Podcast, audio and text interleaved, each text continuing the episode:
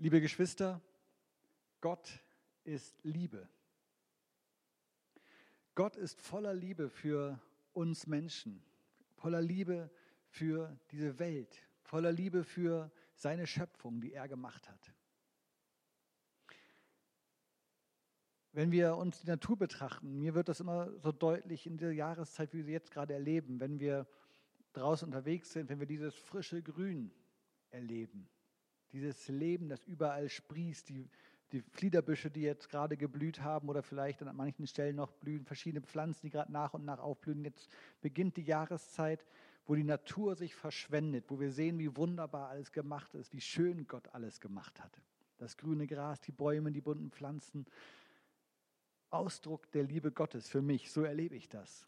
Gott hat diese Welt so gemacht, dass alles, was auf ihr lebt und in ihr lebt und kreucht und fleucht, versorgt ist mit allem, was sie zum Leben brauchen. Gott hat uns Menschen liebevoll gemacht. Er hat uns zu seinem Ebenbild geschaffen. Er hat uns so geschaffen, dass wir in dieser Welt leben können. An ganz unterschiedlichen Orten, unter ganz unterschiedlichen Bedingungen, aber eben so, dass diese Welt alles bereithält, was wir füreinander, was wir für uns brauchen. Und er hat uns füreinander geschaffen. Er hat uns als Wesen geschaffen, die Gemeinschaft brauchen, die ein Gegenüber schätzen lernen können oder schätzen können, die miteinander leben können, die nicht für sich alleine sind, sondern die dazu gemacht sind, Gemeinschaft zu erleben, weiter zu lieben, Liebe zu empfangen. Gott hat uns dazu geschaffen, in Beziehung zu ihm zu leben, zu ihm, der uns gemacht hat, der alles gemacht hat, der unser Schöpfer ist. Das ist Gott. Wir Menschen, wenn wir das erkennen, wenn wir so ein Gespür dafür haben, einen Sinn dafür, wenn wir das sehen in der Natur, wenn wir das erleben zwischen uns Menschen, was für ein wunderbares Geschenk uns gemacht ist von Gott, dann können wir oft nur darüber staunen. Dann haben wir manchmal vielleicht so Augenblicke und Momente, wo uns das so richtig durch Mark und Bein geht, was Gott eigentlich gemacht hat für uns Menschen wie er uns gemacht hat und wie wir völlig ergriffen sind ja, von Begeisterung dafür, was Gott getan hat. Und wir versuchen das als Menschen zu begreifen. Wir versuchen das zu erfassen, wie wundervoll alles ist. Ich finde, es hat so seine Grenzen irgendwo. Aber äh, wir, wenn wir äh, uns naturwissenschaftliche Erkenntnisse äh, anschauen und sehen, ähm, wie komplex alles gemacht ist, all das kann noch tiefer hineinführen in ein Verständnis dafür, wie gut Gott diese Welt gemacht hat, wie fein alles aufeinander abgestimmt ist. Und trotzdem, so ganz begreifen können wir es nicht, was er gemacht hat. Und wir können aber versuchen, diese Liebe, die wir erfahren und von der wir wissen, dass sie da ist, ins Leben zu übersetzen. Wir können versuchen, diese Liebe weiterzugeben, anderen Menschen mit dieser Liebe zu begegnen, ihnen davon sagen, dass Gott liebt. Und zwar auch sie, auch die, die vielleicht von ihm noch gar nichts wissen, von, dass er die liebt, die vielleicht von ihm gehört haben, aber eigentlich nichts von ihm wollen, nichts von ihm wissen wollen, von denen, die ihn ganz bewusst ablehnen. All denen können wir das sagen und versuchen, diese Liebe weiterzugeben mit unserem eigenen Leben, mit dem, was wir sagen oder mit dem, was wir tun.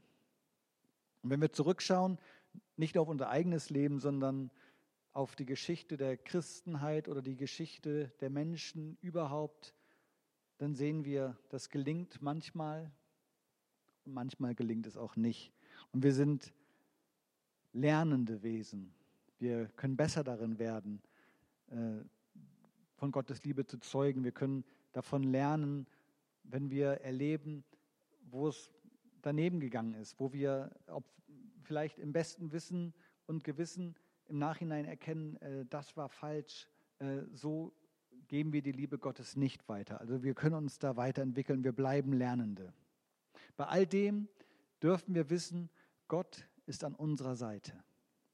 Gott ist ein Gott, der mitgeht, der nicht irgendwann sich enttäuscht abwendet von der Menschheit vielleicht oder von dieser Welt oder auch von mir als Einzelnem oder von dir, sondern Gott ist einer, der dranbleibt, der da ist, der nachgeht, der mitgeht.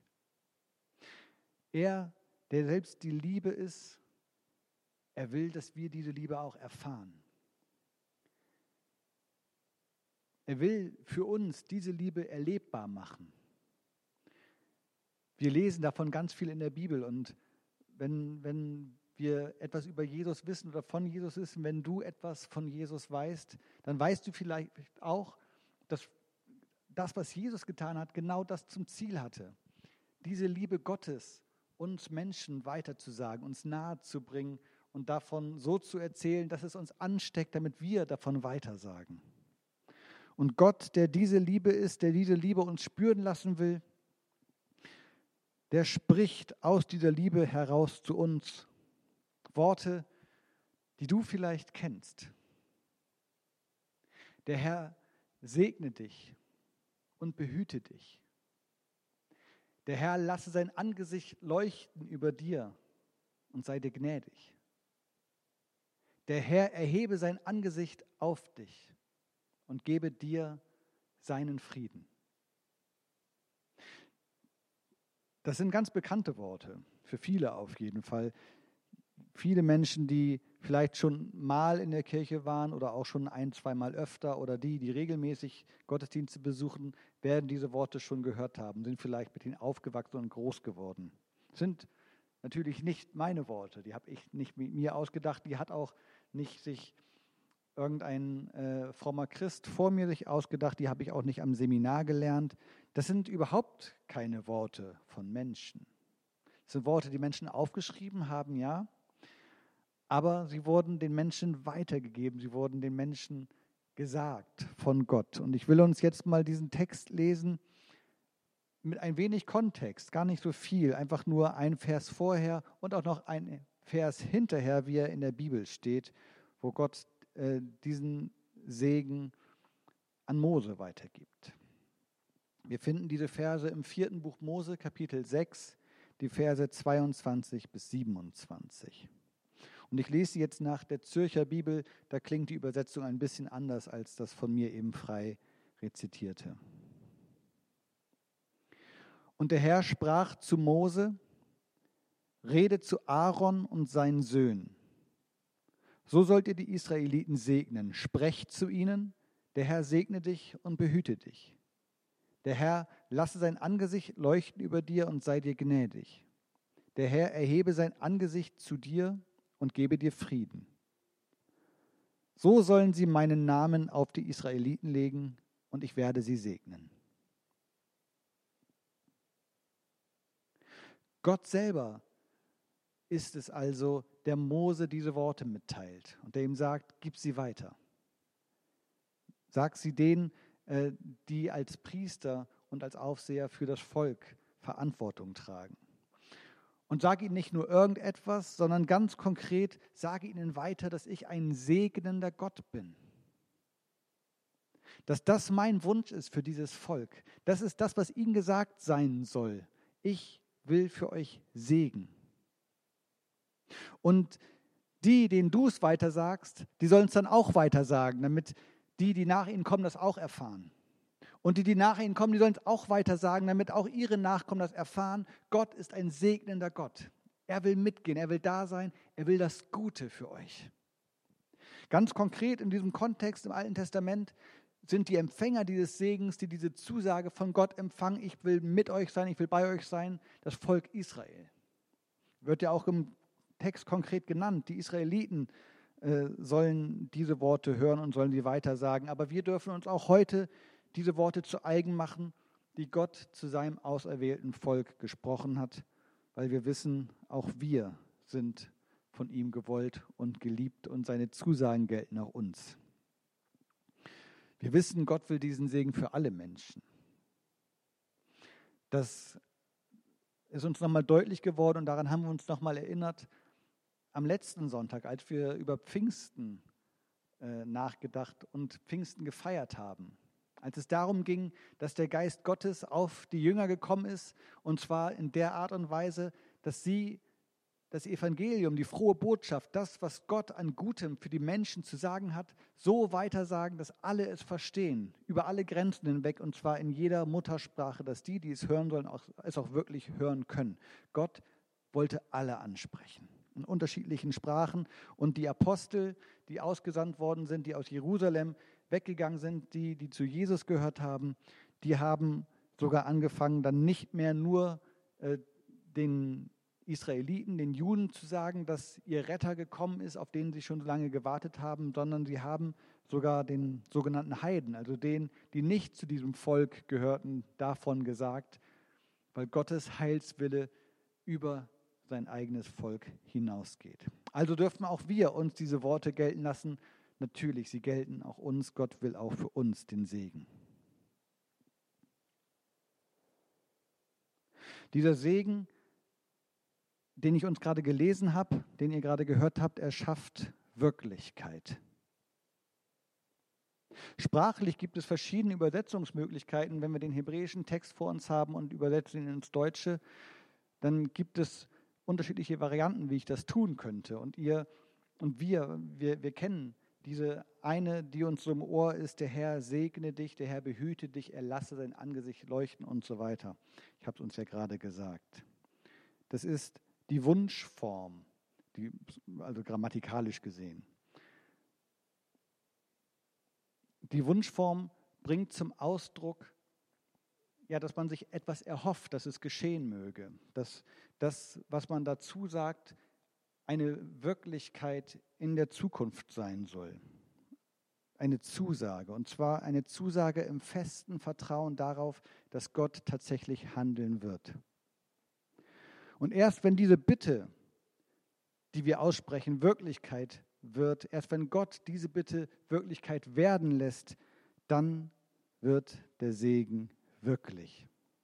Und es gibt noch die andere Möglichkeit, diesen, diese äh, grammatikalische Form zu übersetzen. Und die würde lauten, der Herr segnet dich. Er lässt sein Angesicht leuchten und so weiter. Also ähm, Gegenwart sozusagen. Und das ist das, was ausstehend ist, in diesem Fall das, was wir uns von Gott erhoffen. Die Wirklichkeit, die wir Gott zutrauen, dass er sie tun wird, weil er selber zusagt, dass diese Wirklichkeit über uns ausgesprochen werden soll. Das können wir nicht machen. Die Erfüllung dessen, was im Segen zugesagt wird, liegt nicht in unserer Macht.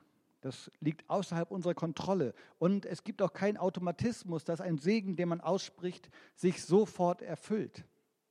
Es ist keine magische Formel, die auf unerklärliche Weise mit einmal äh, ganz automatisch äh, Wirklichkeit annimmt, nur weil wir sie ausgesprochen haben.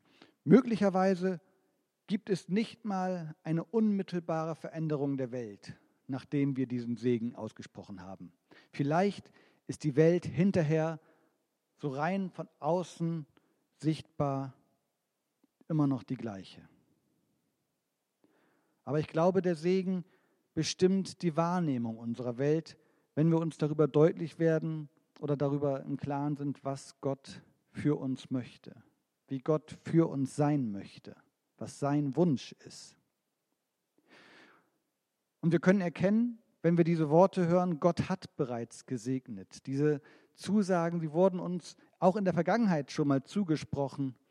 Und vielleicht schauen wir zurück und sehen, ja, tatsächlich, das ist passiert.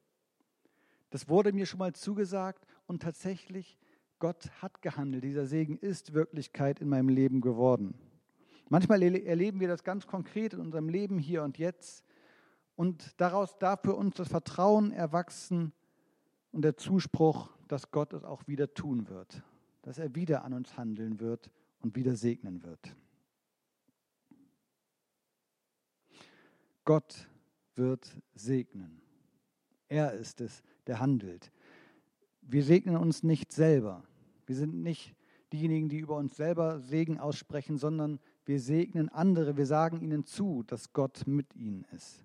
Als Gesegnete können wir diesen Segen weitergeben. Und so funktioniert das auch hier in dem Text. Gebt das weiter von Generation zu Generation zu Generation. Als die, die ihr selber erlebt, was Gott in eurem Leben tut, sagt euren Kindern davon weiter. Und auch sie werden das erleben. Und sagt ihnen, dass sie es weitersagen sollen. Und auch sie werden es erleben und so weiter. Als Gesegnete geben wir den Segen weiter und wir sagen den Segen weiter zu. Und ganz konkret können wir das tun mit diesen Worten, die ich uns hier gelesen habe, obwohl es auch andere Segensformeln gibt. Wir hören durchaus auch ab und zu einen anderen Segen im Gottesdienst. Vielleicht hörst du ganz konkret diesen Segen gar nicht so oft. Dieser Segen, diese Formulierung aus dem Alten Testament hat ihren Platz völlig zu Recht in unseren Gottesdiensten, in unserer Gemeinde, in unserer Kirche. Ich komme auf die Struktur zu sprechen, wie dieser Text aufgebaut ist. In dem Segen selber haben wir drei Teile. Und jeder Teil besteht aus einer Zusage des Wirkens Gottes, des Handelns Gottes und dann auch aus der Auswirkung, wie dieses Handeln sich manifestieren wird im Leben. Der Herr segne dich, das heißt, der Herr soll dich behüten, er soll mit dir sein, er soll ein Auge auf dich haben, auf dich achten. Das ist die Zusage, die dahinter steht, zum Beispiel. Und äh, so geht es in anderen Versen weiter. Die, die, Zusagen werden immer ausgreifender. Wir haben in, in dem ersten Segensvers im hebräischen Teil zuerst nur drei Worte. In den nächsten, Im nächsten Vers sind es dann fünf Worte und dann sieben. Das heißt, der, der Segen greift um sich. Der Segen dehnt sich aus. Er wird größer, er mehrt sich. Er wird spürbar größer. Im ersten Teil dieses Segens geht es um die ganz irdischen Gaben, von denen Gott möchte, dass wir damit versorgt sein, sind, das behütet sein. Zu wissen, wir sind getragen. Zu wissen, da ist jemand bei uns. Wir sind nicht allein. Im zweiten Teil geht es um geistige Gaben.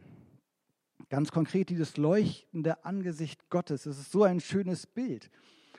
Das Wissen, äh, man ist gewollt, man ist geliebt. Darum geht es. Wenn, wenn ein Angesicht über mir leuchtet, dann, dann fühle ich mich gewollt. Dann, dann, dann weiß ich, der, der mich da anschaut, der schaut mich voll Begeisterung an.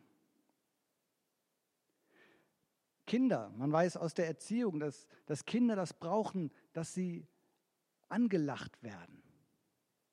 Dass es Kindern hilft in ihrer Entwicklung, wenn die Augen ihnen zuleuchten. Ein Kind, das keine Zuneigung auf diese Art und Weise erfährt, das wird Schwierigkeiten haben in der Entwicklung.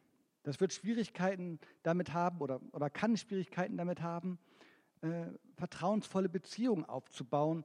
Kann Schwierigkeiten äh, dabei haben, sich wirklich geliebt und gewollt zu fühlen.